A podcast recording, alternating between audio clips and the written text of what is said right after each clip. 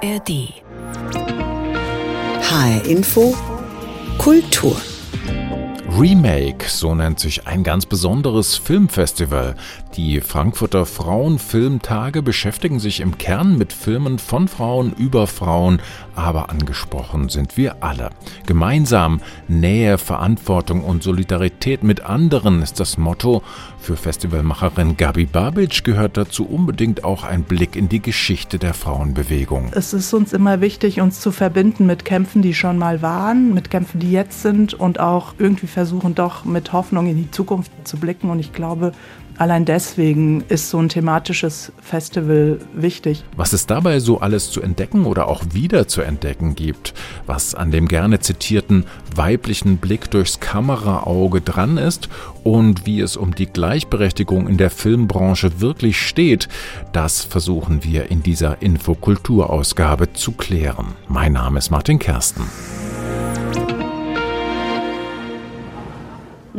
1967 griffen 400 Spanierinnen eines Unternehmens in Hannover zur Selbsthilfe.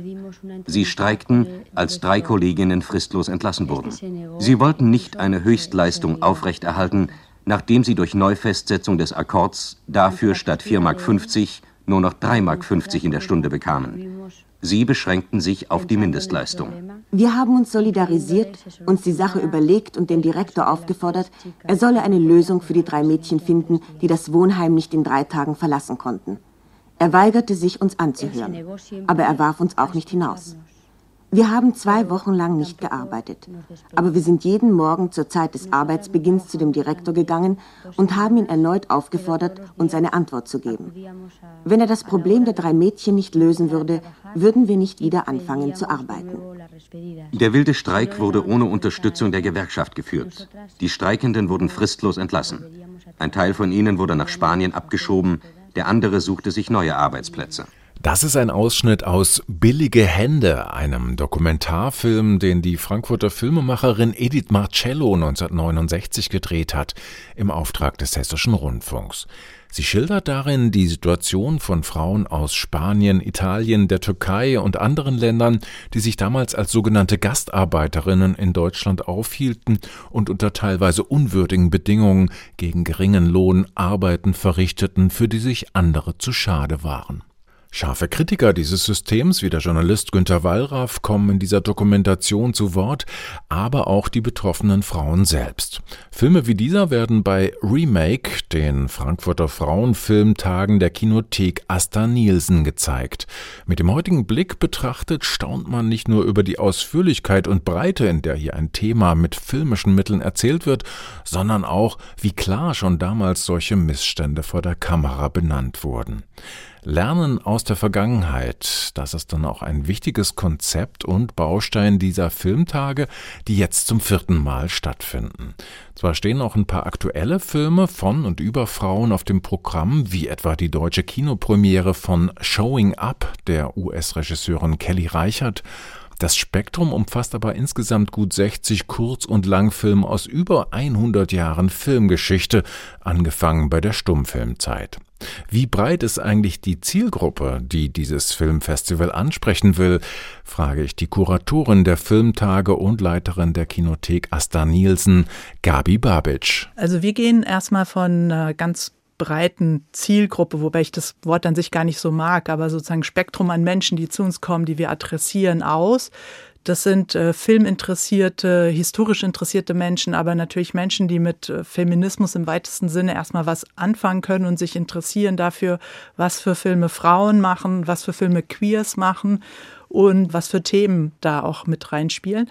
Und das ist wirklich, äh, geht über alle Altersgruppen. Äh, Wir haben queer-feministisches Publikum, was vielleicht eher jünger ist, aber auch äh, älteres Publikum. Wir gehen auch an andere Orte, das heißt, sind nicht nur an genuinen Kinoorten, um eben zu gucken, dass wir auch Leute, die so bestimmte vielleicht Schwellenängste haben, dass wir die äh, abholen mit äh, speziellen Screenings. auch Männer? Das ist ja immer so die Frage, darf ich mich da überhaupt reintrauen oder ist das gar nicht, bin ich da gar nicht adressiert? Doch, auch Männer sind äh, adressiert und alle m, Personen, die sich auch von diesem binären Muster gar nicht angesprochen fühlen. Also nicht binäre Personen. Ich habe gesprochen äh, von äh, queeren Personen. Das heißt, äh, da sind wir nicht kategorisch. Das war tatsächlich in der Frauenbewegung ein ganz großes Thema in den 70er und 80er Jahren. Aber ja, wir sind offen für alle. Liegt jetzt der Fokus bei der Auswahl der Filme eher auf den Frauen vor der Kamera? Also geht es um Themen, die äh, frauenspezifisch sind oder darauf, dass es eben Filmemacherinnen sind? Beides im Idealfall. Wobei es kommt auch selten, aber es kommt vor, dass wir sogar Filme von Männern äh, zeigen, wenn es um genuin weibliche Perspektive beispielsweise geht. Ein Beispiel in diesem Jahr ist der Stummfilm Nordtuls Ligan, äh, ein schwedischer Film von 1923. Der ist von Per Lindberg in Regie gemacht, ein Mann. Und der behandelt das Zusammenleben von vier Frauen, die als einfache Büroangestellte im Stockholm der 20er Jahre in einer Wohngemeinschaft leben und sich quasi solidarisch gegen diese Probleme in der patriarchalen Gesellschaft wehren äh, und gemeinsam sozusagen dem standhalten können. Wie ist es denn, machen Frauen grundsätzlich Filme anders als Männer? Das ist eine beliebte Frage und eine, die ich eigentlich immer dann versuche zu umgehen oder nicht äh, direkt zu beantworten. Also ich würde so sagen, für mich macht die Kategorie Frau immer noch Sinn, weil wir ja immer noch in einem Patriarchat leben. Das heißt, als äh, Frau mache ich ja andere Erfahrungen immer noch als Männer, die es tun. Es fällt immer noch in vielen Bereichen Frauen schwerer oder es gibt eine Marginalisierung oder eine Prekarisierung. Insofern äh, ist es dann womöglich auch häufiger, dass, aus die, dass diese Perspektive oder diese Erfahrungswelt natürlich auch das Filmemachen mit beeinflussen und in diesem Sinne anders sein können, aber nicht müssen. Es ist ja auch häufig die Rede von dem weiblichen Blick durchs Kameraauge sozusagen. Gibt es den oder gibt es den dann auch nicht eigentlich? Von dem spreche ich auch nicht so gerne. Mhm. Ich würde immer von dem einzelnen Film und dem einzelnen Mensch, der Frau ausgehen und da mir genau anschauen, was ist das für ein Film, wie erzählt er was, welche Positionen vertritt er, welche werden ausgeklammert. Das finde ich viel genauere Fragestellungen und auch interessantere Beobachtungen, die ich als eine Person, die Filme auswählt, viele schaut oder auch aus dem Publikum machen kann. Dieses ganze Festival ist ja relativ eng gekoppelt oder hervorgegangen auch aus dieser Kinothek Asta Nielsen. Äh, Vielleicht für die Jüngeren unter uns, wer war Asta Nielsen? Asta Nielsen war ein dänischer Stummfilmstar, eigentlich der erste Filmstar überhaupt, der globale Bedeutung hatte. Asta Nielsen hat in den Zehnerjahren angefangen, Filme zu machen, als der Film noch nicht in ein Studiosystem mit so streng getrennten Gewerken eingebunden war. Und sie hat als Schauspielerin auch maßgeblich ihre Rollen mitgestaltet und die Erzählweise ihrer Filme über Kostüme, Mitsprache mit äh, Regisseuren, mit denen sie gearbeitet hat. Und ihre Filme liefen tatsächlich auf allen Kontinenten. Sie war sehr, sehr bekannt. Und sie ist für uns, für die Kinothek Asta Nielsen, die in Frankfurt vor fast 25 Jahren gegründet wurde, ähm, wir sagen immer ein Leitstern, weil uns scheint, die frühe Geschichte des Films und die Rolle der Frauen, die da noch nicht so eingegrenzt war und äh, relativ wichtig, auch seitens des Publikums, äh, eine sehr wichtige Epoche filmgeschichtlich für uns und auch eine, die, mit der wir uns äh, verbunden fühlen. Stummfilm ist natürlich jetzt schon sehr, sehr lange her, aber ihr zeigt auch Filme, die äh, schwerpunktmäßig auch in den 70er Jahren, 80er Jahren stattfinden. Das heißt also, bei diesem Filmfestival geht es gar nicht so sehr um Filmpremieren, um ganz neue Filme, die habt ihr auch, aber in, im Wesentlichen einen Blick eigentlich in die Archivschätze, kann man das so sagen? Das kann man so sagen, dass unser Hauptaugenmerk auf der Filmgeschichte liegt. Und ich sage äh, gerne, dass wir kurzschließen, eigentlich Filmgeschichte mit filmischer Gegenwart oder gucken, dass Filme miteinander in eine Korrespondenz treten. Wir können bei vielen Filmen, die in der zweiten Frauenbewegung aus ihr heraus oder in enger Verbindung mit der zweiten Frauenbewegung der späten 60er und der 70er Jahre, dass viele dieser Themen auch heute noch hochaktuell sind. Beispiel ist das Thema Abtreibung, Recht auf äh, Abtreibung auf Selbstbestimmung über den eigenen Körper. Da müssen wir immer wieder feststellen, dass da äh, an den Debatten sich sehr, sehr wenig getan hat, auch rechtlich sehr wenig Progressives eigentlich passiert ist. Und genau, das macht für uns absolut Sinn, da zum Beispiel Korrespondenzen herzustellen.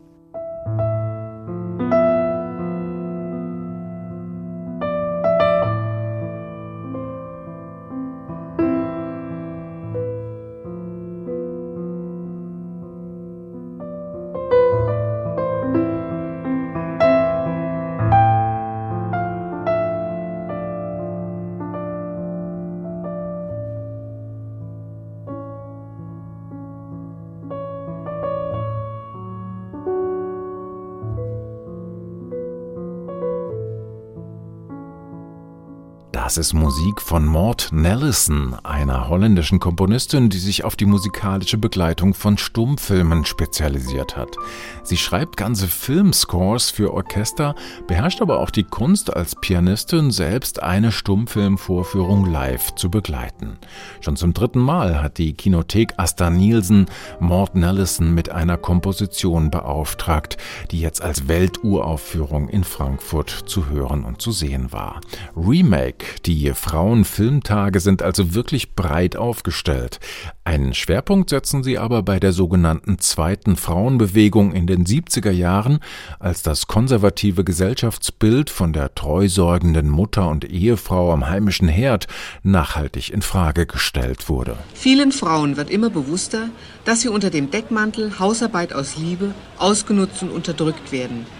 Seit Anfang der 70er Jahre führen Frauengruppen Kampagnen um Lohn für Hausarbeit. Arbeit für die Familie als gesellschaftlich wichtigste Arbeit müsse endlich auch bezahlt werden. Die Frau als Trägerin der Familie, die für Kinder und für die Arbeitskraft des Mannes und ihre eigene sorgt, leiste eine wesentliche Arbeit für die Gesellschaft.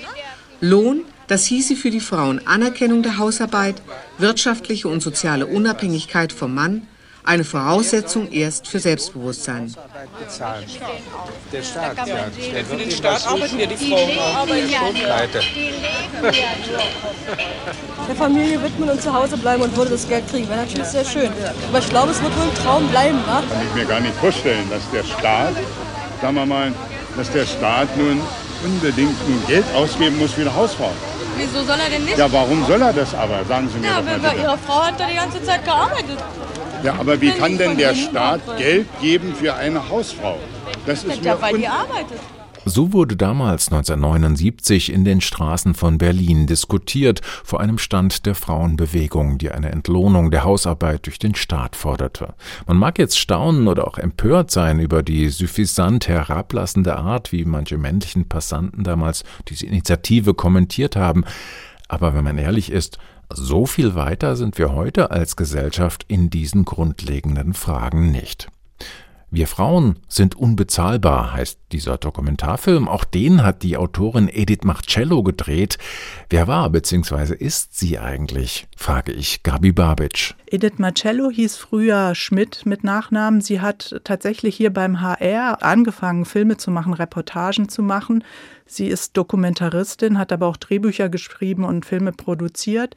Und Edith hat äh, Ende der 60er Jahre angefangen und sich sehr stark für soziale Bewegungen interessiert. Seien es Streikbewegung, wilde Streiks in Deutschland, migrantische Selbstorganisation, die Frauenbewegung, Hm, aber dann auch vor allem vermehrt die Umweltbewegung. Sie hat für öffentlich-rechtliche Sender gearbeitet, dann aber zum Beispiel mit Streikbelegschaften gemeinsam und David Wittenberg, einem Autor und äh, Filmemacher, Filme gemacht mit diesen Belegschaften und diese Filme wurden eingesetzt in der politischen sozusagen Bewusstseinsbildungsarbeit und wollten diese Kämpfe breit popularisieren. Ist das manchmal schwierig, an taugliche Kopien zu kommen, wenn man jetzt sich ein Thema raussucht, also äh, für die Filme, die ihr auf dem Festival zeigen wollt? Dazu möchte ich zwei Dinge sagen. Einmal äh, im Hinblick auf die historischen Filme, die filmgeschichtlichen Archivfilme und auch auf aktuelle. Bei den historischen Filmen ist es teilweise sehr schwierig. Auch bei Edith Marcello haben wir nicht alles sehen können und zum Beispiel aus Fernseharchiven bekommen können, was wir gerne gesichtet hätten. Das sind äh, teilweise sehr aufwendige Rechercheprozesse. Ein Beispiel möchte ich nennen. Wir zeigen ein amerikanisches B-Picture einer Regisseurin Stephanie Rothman. Der heißt The Student Nurses, der in äh, Kalifornien der 68er spielt. Ein sehr unterhaltsamer, toller Film.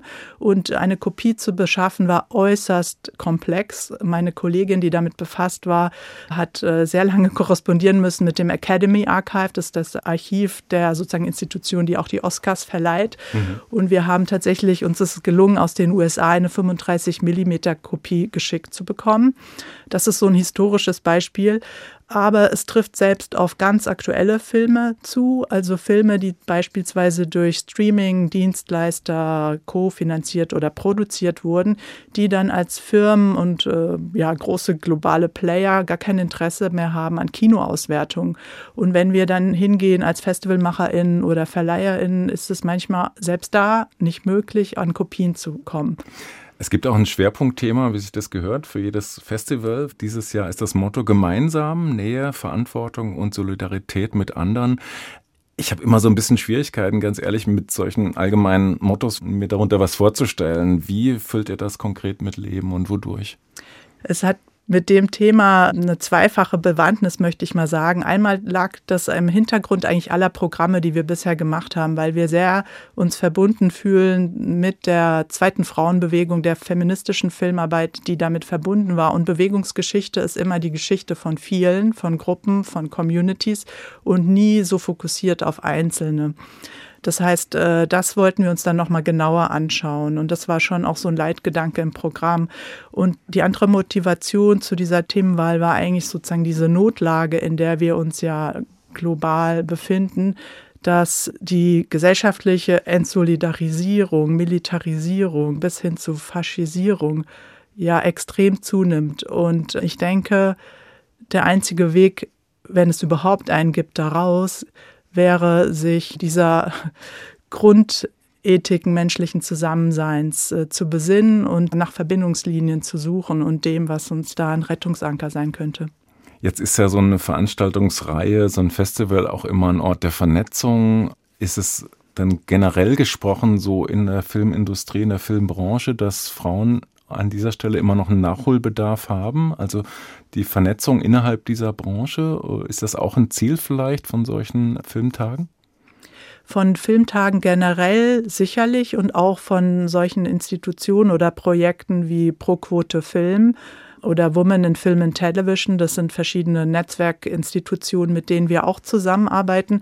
Generell muss gesagt werden zu diesen Schwierigkeiten, dass allein die Analyse der Zahlen, wenn wir uns die anschauen, darauf hinweist, dass es eben eine große Ungleichheit immer noch gibt in der, wenn wir jetzt von der deutschen Filmszene sprechen. Eine Beispielzahl ist, dass nur ungefähr 25 Prozent aller deutschen Kinofilme oder Filme, die eben in den Kinoverleih kommen, von Frauen gemacht sind, dass nur ein Bruchteil der hochbudgetierten Produktionen in Deutschland, ich glaube, die aktuelle Zahl ist etwas über 10 Prozent, in Regie von Frauen gemacht sind. Und da gibt es noch eine ganze Reihe anderer Zahlen. Also da ist noch sehr viel zu tun, auch wenn es nicht unbedingt sozusagen das, äh, ich möchte sagen, Kerngeschäft der Kinothek Asta Nielsen ist, weil wir eben sehr in äh, Relation uns zum Publikum verstehen und zum Filme zeigen und eben historische Filme auch zeigen mit neuen Filmen. Sagt Gabi Babic, Geschäftsführerin der Kinothek Asta Nielsen und Kuratorin von Remake,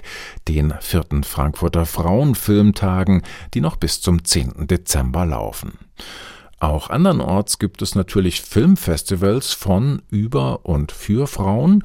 In Madrid zum Beispiel beim Cine por Mujeres wurden im November vor allem solche Fragen diskutiert, wie sie Gabi Babic eben noch angesprochen hat.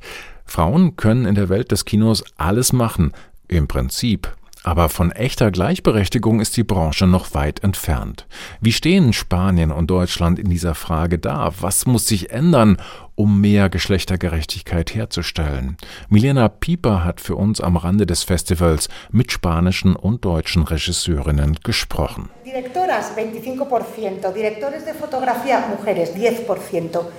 Nur bei einem Viertel der europäischen Filme haben Frauen Regie geführt.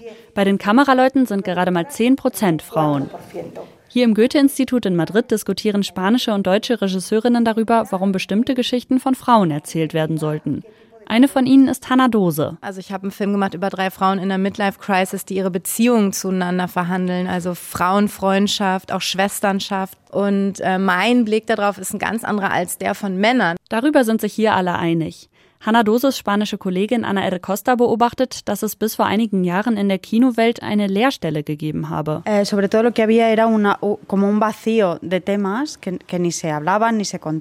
Über bestimmte Themen wie zum Beispiel Sexualität und die Perspektive darauf von Frauen sei im Film kaum gesprochen worden.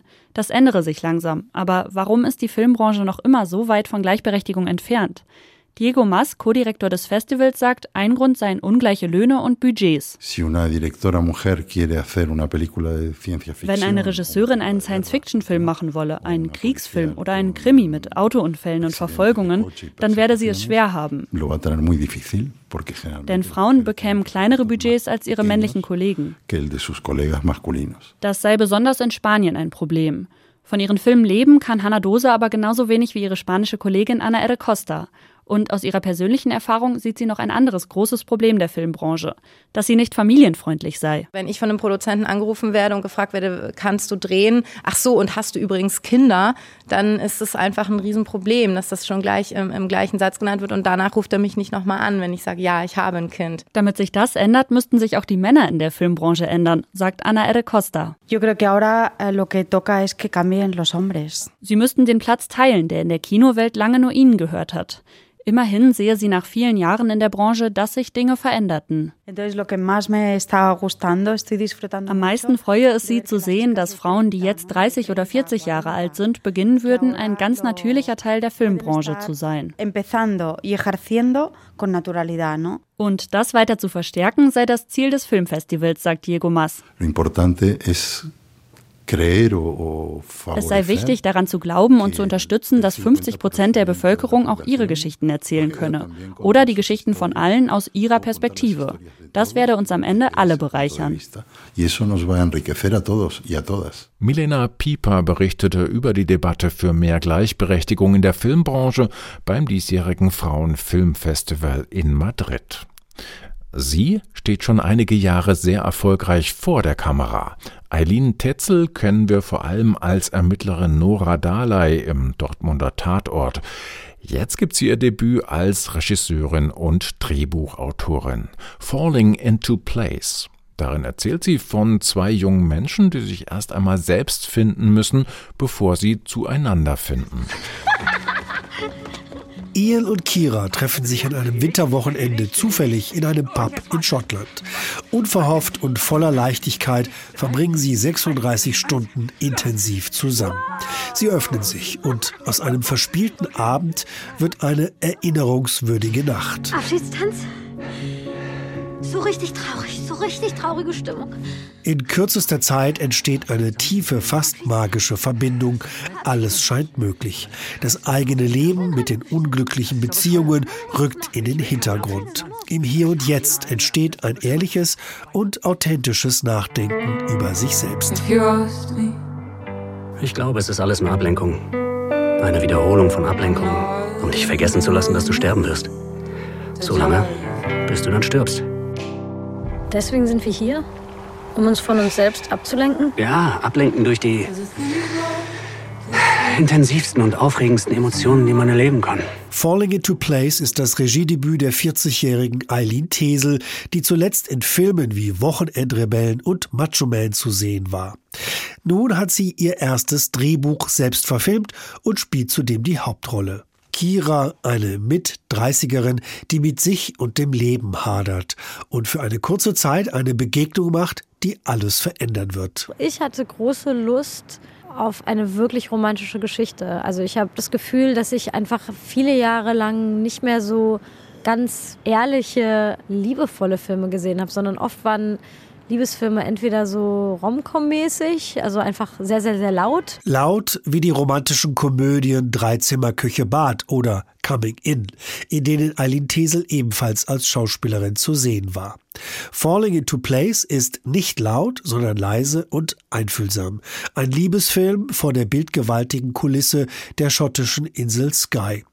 Die deutsche Bühnenbildnerin Kira, die in London arbeitet, begegnet Ian, dem schottischen Schönling aus schwierigen familiären Verhältnissen. Aber eigentlich erzählen wir von zwei Menschen, die ganz tief verunsichert sind, die beide nicht viel Liebe für sich selbst empfinden und so Geister der Vergangenheit mit sich herumschleppen, die sie weiter daran hindern, sich eigentlich selber mal in die Augen zu schauen. Du rennst also von Highlight zu Highlight, bis dein Herz so erschöpft ist, dass es aufhört zu schlagen? Ja. Ehrlich? Das ist alles, was du willst? Nur rennen und fühlen, solange bis es zu Ende ist? Der Film zeigt aber auch die Zeit nach ihrer schwerelosen Begegnung, die Tiefen einer toxischen Beziehung inklusive Trennung und die einhergehende Unfähigkeit, sich den eigenen Problemen zu stellen. Falling into Place handelt von dem Weg zu sich selbst. Es ist nicht nur eine Liebesgeschichte zwischen zwei Menschen, sondern es sind eigentlich auch zwei Selbstliebe Geschichten, wenn man das so sagen kann. An der Seite von Eileen Tesel spielt Chris Fulton die Rolle des charmanten Schottens Ian. Fulton ist vor allem einem jüngeren Publikum aus den zwei Netflix-Serien Bridgerton und The Witcher bekannt. Chris Fulton der stach einfach heraus mit seinem Charme, mit seinem Witz, auch mit so einer untergründigen Verletzlichkeit. Also der hat uns alle sehr beeindruckt und dann war natürlich die Chemie zwischen ihm und mir ausschlaggebend. Dann am Ende des Tages musste ich ein Gegenüber für Kira finden, um eine Liebesgeschichte erzählen zu können. Falling into Place ist das fulminante Spielfilmdebüt von Eileen Tesel, die auch in der Hauptrolle brilliert. Ihr gelingt es angesichts einer schweren Thematik, eine Leichtigkeit zu erzeugen, gerade auch weil das britische Setting sehr überzeugend ist.